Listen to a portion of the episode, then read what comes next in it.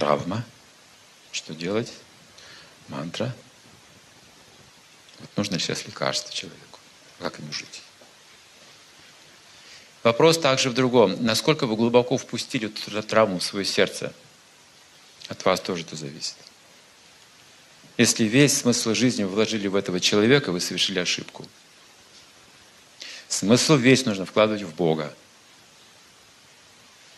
Нельзя допускать, что в ваше сердце просто в глубину зашел просто обычный человек. Вы можете его любить, но это не смысл жизни. Смысл жизни должен общий для вас, обоих быть. Тогда вы защищены этим смыслом жизни, что бы ни случилось. Если вы на самом деле утвердили в смысле жизни, вы переживете любые потрясения в этом мире. А так вы не захотите жить просто, и все, вы потеряете. Потеряете шанс. Если пустите в сердце. В Гите говорится вот в этом случае. Мудрый не скорбит ни о живых, ни о мертвых.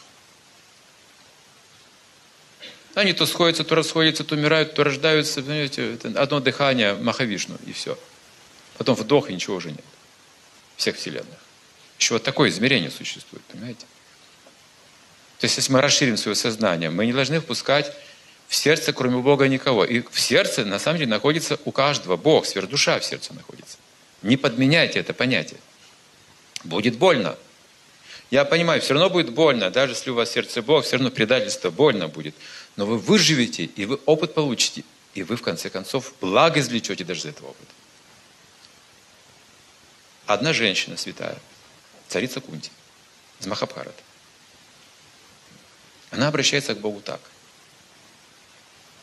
Когда у нас были проблемы, нас преследовали, хотели убить, травили ядом, в изгнание отправляли, поджигали наш дом.